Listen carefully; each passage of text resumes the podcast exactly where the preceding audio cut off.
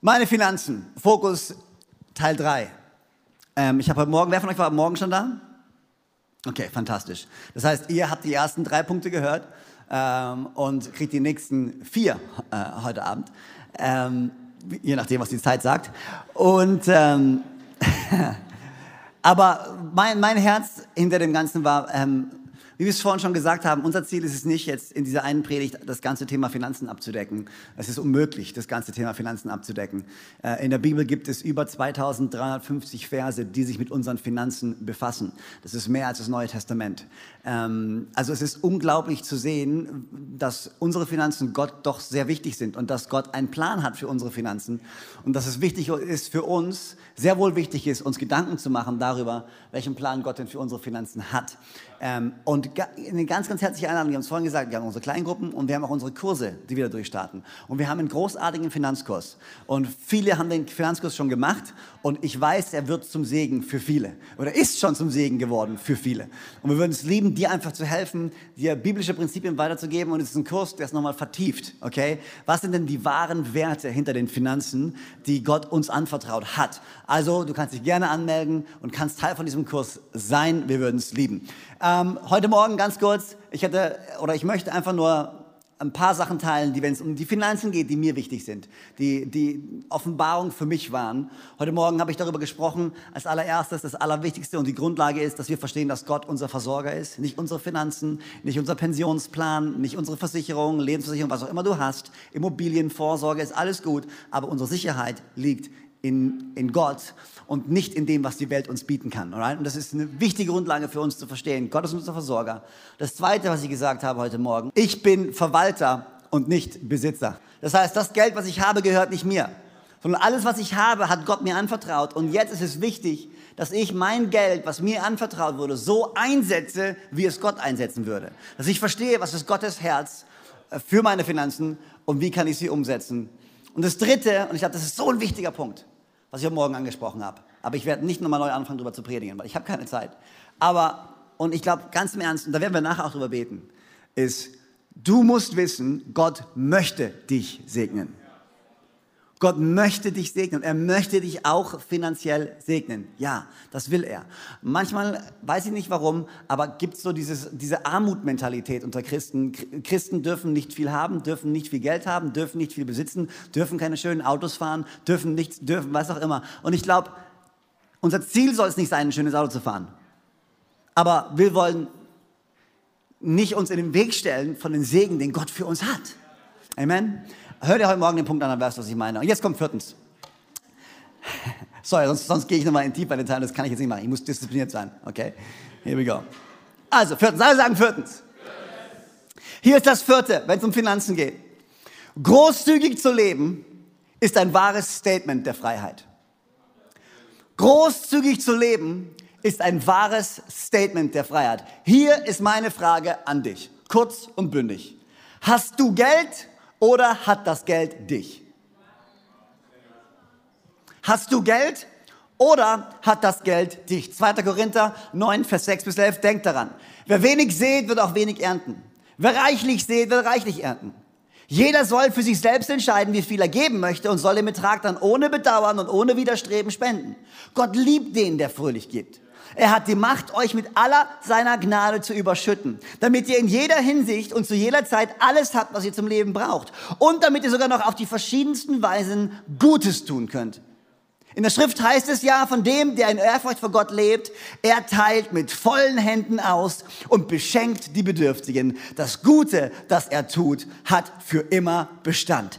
Jetzt, ich liebe es. Derselbe Gott, der dafür sorgt, dass es dem Bauern nicht an Saat zum Aussehen fällt, fehlt und dass es Brot zu essen gibt, der wird auch euch mit Samen für die Aussaat versehen und dafür sorgen, dass sich die ausgestreute Saat vermehrt und dass das Gute, das ihr tut, Früchte trägt. Er wird euch in jeder Hinsicht so reich beschenken, dass ihr jederzeit großzügig und uneigennützig geben könnt. Ich liebe das. Hast du die Kraft loszulassen? Manchmal redest du mit Leuten und ähm, es gibt viele, viele Leute, die über finanzielle Freiheit sprechen und die finanzielle Freiheit als das höchste Ziel anstreben, was es im Leben gibt. Aber ich glaube, wahre Freiheit hat zunächst einmal nichts mit deinen Finanzen zu tun. Wahre Freiheit definiert sich nicht dadurch, ich habe genug Geld, das zu tun, was ich will, wann ich will und wie ich will. Das ist nicht die Definition von Freiheit.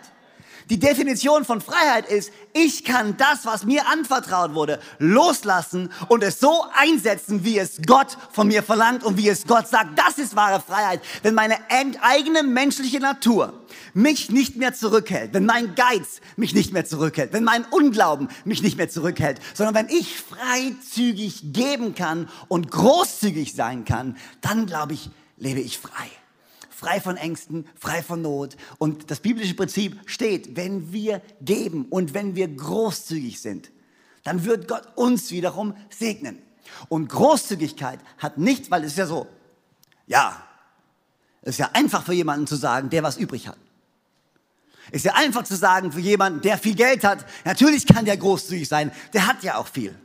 Aber ich glaube, du hast die Formel komplett verdreht. Der hat viel, der gibt nicht viel, weil er viel hat, sondern der hat viel, weil er großzügig gibt. Das Ganze beginnt nicht mit viel haben. Das Ganze beginnt mit einem Herz, was bereit ist, großzügig zu geben. Und wenn Gott sieht, dass er durch dich großzügig sein kann, wenn Gott sieht, er kann dich beschenken mit Finanzen und du behältst sie nicht nur für dich, sondern du setzt sie ein, so wie er es sich vorstellt, dann weiß er, oh, jetzt kann ich ihm mehr anvertrauen. Jetzt kann ich ihm mehr geben. Und er wird dich reichlich beschenken. Aber es beginnt mit Großzügigkeit. Und ein großzügig, oh, großzügig zu leben ist ein wahres Statement der Freiheit. Fünftens, also sagen fünftens, hm. Geld hat die Kraft, Leben zu verändern.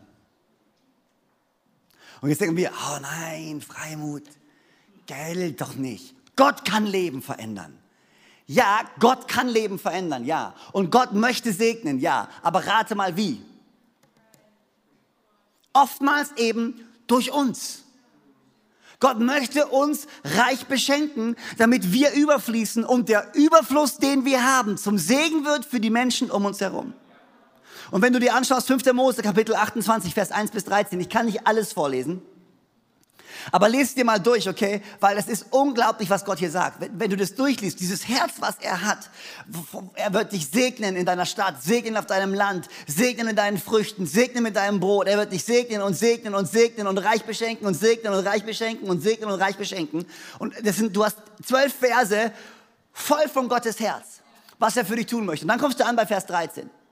Und dann steht hier, wenn ihr den Geboten des Herrn eures Gottes, die ich euch gebe, gehorcht und sie genau befolgt, wird der Herr euch zum Kopf und nicht zum Schwanz machen. Und es wird mit euch immer aufwärts gehen und nicht bergab. Ich liebe dieses Statement, ihr werdet der Kopf sein und nicht der Schwanz. In anderen Worten, ihr werdet die sein, die Entscheidungen treffen in Freiheit und nicht die sein, die sich immer anpassen müssen, deren die Entscheidung über eurem Leben treffen. Ich glaube, Gott möchte nicht, dass seine Kirche, ich habe es am Morgen schon mal gesagt, ich sage es nochmal, vielleicht ist es provokativ, aber ist okay. Damit kann ich umgehen. Wenn du nicht, dann gut. Aber ähm, ich glaube nicht, als Gott von seiner Kirche geträumt hat, dass er von einem Haufen armen, bankrotten Menschen geträumt hat. Ich glaube nicht, Gott hat gesagt, ich werde meine Kirche bauen und die werden alle pleite sein. Also, sorry, ich kann mir, sorry, es geht am besten Willen, ich kann mir das aber nicht vorstellen.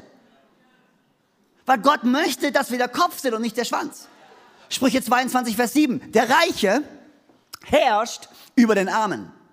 Und Sklave ist der Schuldner seinem Gläubiger.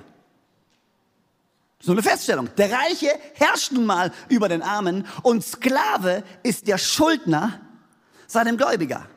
Gott hat einen Plan für dich. Gottes Traum und Plan für dich ist, dass du schuldenfrei leben kannst.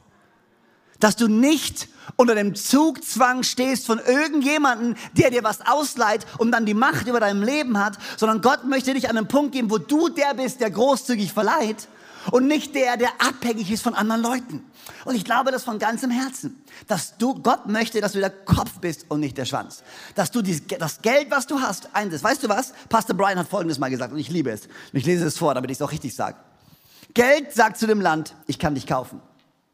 Geld sagt zu deiner Vision, ich kann dich erfüllen. Geld sagt zu dem Gebäude, ich kann dich bauen. Geld sagt zu dem Missionar, ich kann dich unterstützen. Geld sagt zu einem Compassion-Kind, ich kann dich versorgen. Und Geld sagt zu einer Gelegenheit, ich kann dich nutzen. Ich liebe diesen Gedanken. Dein Geld hat eine Stimme. Dein Geld hat eine Kraft und eine Macht. Und Gott gibt, wie ich am Morgen gesagt habe, Geld an sich ist völlig wertfrei. Wenn ich hier einen 10-Euro-Schein hinlege, dieser 10-Euro-Schein ist weder gut noch böse. Der ist völlig wertfrei.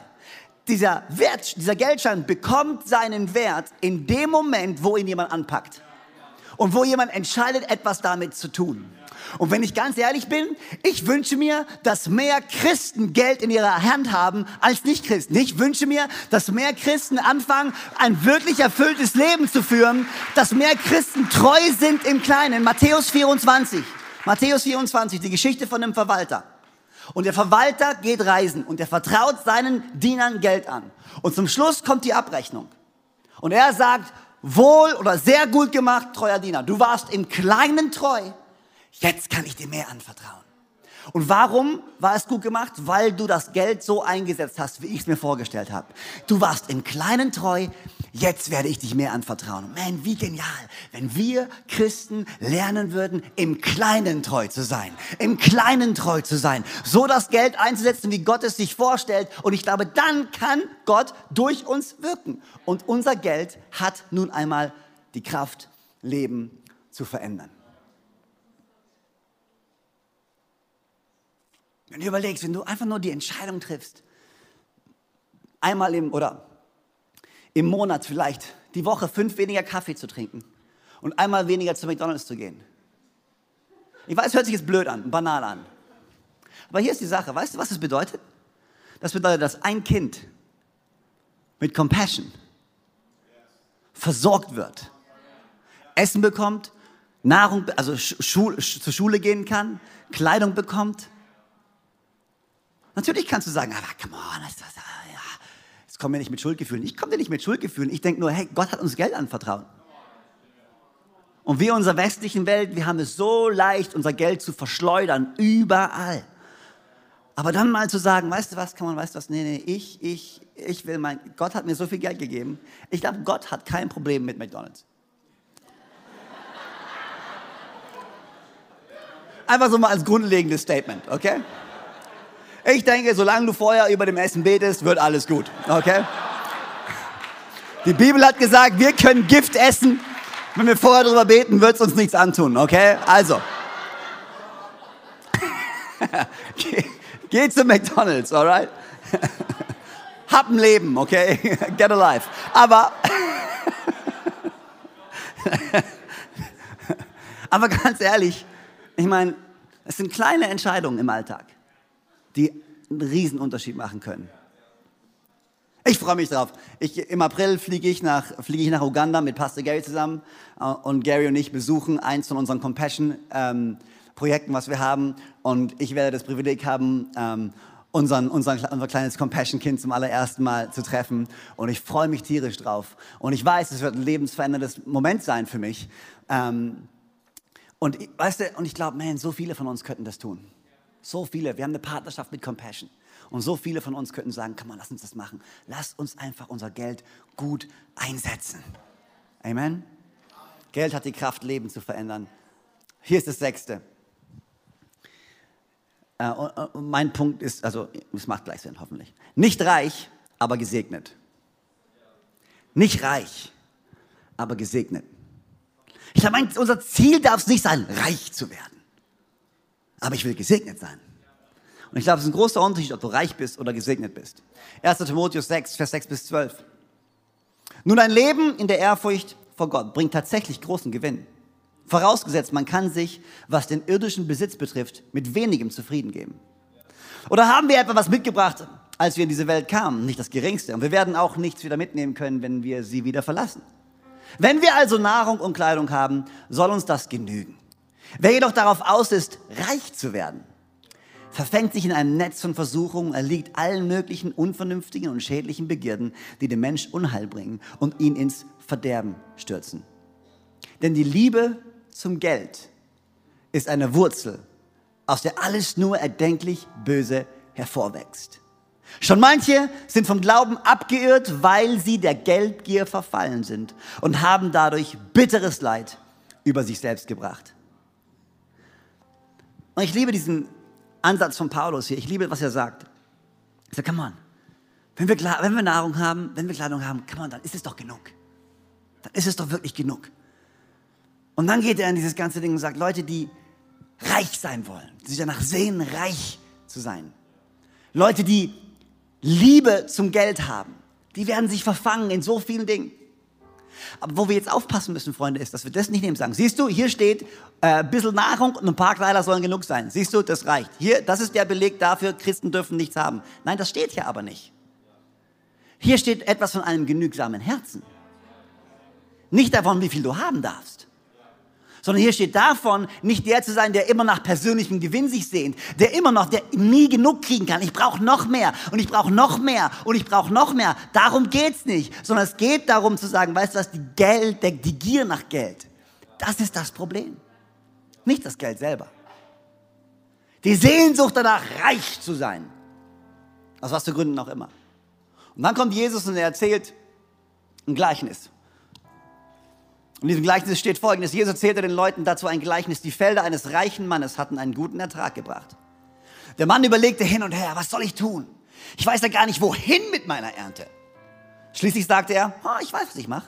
Ich reiß meine Scheunen ab und ich baue größere. Dort kann ich mein ganzes Getreide und all meine Vorräte unterbringen. Und dann werde ich zu mir selbst sagen, du hast es geschafft. Du hast einen großen Vorrat, der für viele Jahre reicht. Jetzt gönn dir Ruhe, iss, trink, genieß das Leben. Und da sagte Gott zu ihm, du törichter Mensch. Eine bessere Übersetzung eigentlich sagt, du dummer Bauer. Hm. Ist so. Noch in dieser Nacht wird dein Leben von dir zurückgefordert werden. Wem wird dann das gehören, was du dir angehäuft hast? Jesus schloss, indem er sagte, so geht es dem, der nur auf seinen Gewinn aus ist und der nicht reich ist in Gott. Hier ist der Unterschied zwischen der Person, die reich ist und der Person, die gesegnet ist. Der Reiche sagt, das ist alles meins und ich bin versorgt. Der Gesegnete sagt, es gehört alles Gott. Wen kann ich versorgen? Der Reiche sagt, das ist alles meins und ich bin versorgt. Der Gesegnete sagt, es gehört alles Gott. Wen kann ich versorgen? Man, weißt du was? Ich möchte gesegnet sein. Ich möchte mehr Compassion-Kinder unterstützen. Ich möchte mehr in das Haus Gottes geben können. Ich möchte mehr freizügig sein meinen Freunden gegenüber. Ich möchte dort helfen können, wo Not ist. Auf jede nur erdenkliche Art und Weise. Apostelgeschichte 20, Vers 35. Mit meiner ganzen Lebensführung habe ich euch gezeigt, dass wir Arbeit und Mühe nicht scheuen dürfen. Denn dann können wir den Bedürftigen helfen, wie es unsere Aufgabe ist. Denk immer an die Worte, die Jesus der Herr selbst gesagt hat. Auf dem Geben liegt ein größerer Segen als auf dem Nehmen. Ich möchte nicht reich sein, ich möchte gesegnet sein. Überleg dir mal, wenn wir hier eine ganze Armee haben von Christen in Deutschland oder in der Schweiz, die gesegnet sind. Die sagen, alles, was ich habe, gehört Gott. Jetzt wem kann ich helfen? Wo kann ich versorgen? Was kann ich tun? Und ich glaube, Gott würde Geld fließen lassen auf ganz andere, neue Arten und Weisen. Und Gott hätte dann auch kein Problem damit, wenn du dein Leben genießt im Namen von Jesus. Amen. Ich hatte eigentlich noch einen Punkt, aber den lasse ich jetzt weg. Es sei denn, ihr sagt, ihr wollt ihn unbedingt haben, aber. Okay. Ich dachte aber, das war so ein, cooler, so ein cooles Ende, so rein rhetorisch, weil es. Äh, der, der, Punkt lief viel besser, als ich dachte. Also.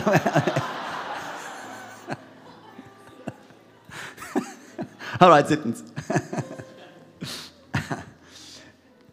Nicht nur ich zähle, sondern auch die, die nach mir kommen. Nicht nur ich zähle, sondern auch die, die nach mir kommen. Sprüche 13, Vers 22. Der Gute vererbt auf Kindeskinder. Aber das Vermögen des Sünders wird aufbewahrt für den Gerechten. Der Gute vererbt auf Kindeskinder. Meine Hoffnung und mein Ziel ist es, dass ich mein Leben nicht nur anlege kurzfristig auf mich und für mich, sondern meine Hoffnung ist, dass meine Kinder auf meinen Schultern stehen können und da weitermachen können, wo ich aufgehört habe. Und ich glaube, Gott hat vorhin gesagt, der Gerechte ist der Kopf und nicht der Schwanz. Sein Weg führt immer nach oben. Und ich glaube, warum, weißt du, warum ich glaube manchmal, dass wir Christen nicht nach oben, nach oben, nach oben, nach oben gehen? Weil manche, weil wir als Generation es manchmal vergessen, unsere nächste Generation vorzubereiten. Und oftmals die Generation, die nach uns kommt, wieder bei Null anfangen muss. Es geht in unserer Kirche, rein geistig gesprochen, oftmals so und auch in unseren Finanzen. Mein Traum ist es, dass meine Kinder woanders anfangen können. Nicht da anfangen müssen, wo ich angefangen habe. Mein Traum ist, dass meine Enkelkinder woanders weitermachen können dass sie nicht die Kämpfe kämpfen mussten, die ich kämpfen muss, dass sie ihre eigenen neuen Kämpfe kämpfen können, um noch mehr Land zu gewinnen für das Königreich Gottes. Psalm 112, glücklich zu preisen ist, wer dem Herrn in Ehrfurcht begegnet, wer Gottes Gebote mit Freuden befolgt, seine Nachkommen werden im ganzen Land einflussreich sein. Ja, sie alle, die aufrichtig vor Gott leben, werden von ihm gesegnet. Wohlstand und Reichtum sind im Hause eines solchen Menschen zu finden. Das Gute, das er tut, hat für immer Bestand. Aufrichtigen Menschen Menschen strahlt in der Finsternis ein helles Licht auf. Gnädig, barmherzig und gerecht ist Gott. Gut steht es um den, der barmherzig ist und, und anderen etwas leid. Vor Gericht wird er sein Recht behaupten können. Ja, niemals wird er ins Stolpern geraten. In ewig guter Erinnerung wird er bleiben, der nach Gottes Wille lebt. Von einem schlimmen Gerücht hat er keine Angst. Sein Herz ist zuversichtlich, voll Vertrauen auf den Herrn. Gefestigt ist sein Herz, er fürchtet sich nicht. Bis er schließlich herabblicken darf auf alle, die ihn angegriffen gegriffen haben. Er teilt mit vollen Händen aus und beschenkt die Bedürftigen. Das Gute, das er tut, hat für immer Bestand. Er behauptet sich und genießt hohes Ansehen. Der Gottlose sieht es und ärgert sich. Voller Wut knirscht er mit den Zähnen und geht doch unaufhaltsam seinem Ende entgegen. Ja, die Wünsche der Gottlosen werden mit ihnen untergehen. Das ist mein Gebet für meine Kinder und für meine Enkelkinder, dass sie nach vorne gehen können und dass andere sie anschauen und mit den Zähnen knirschen und denken, wo und wie und wie kann das sein? Ja, warum? Weil wir Gott dienen. Und weil Gott uns gut gesinnt ist geht nicht nur um mich. Geht um die, die nach mir kommen.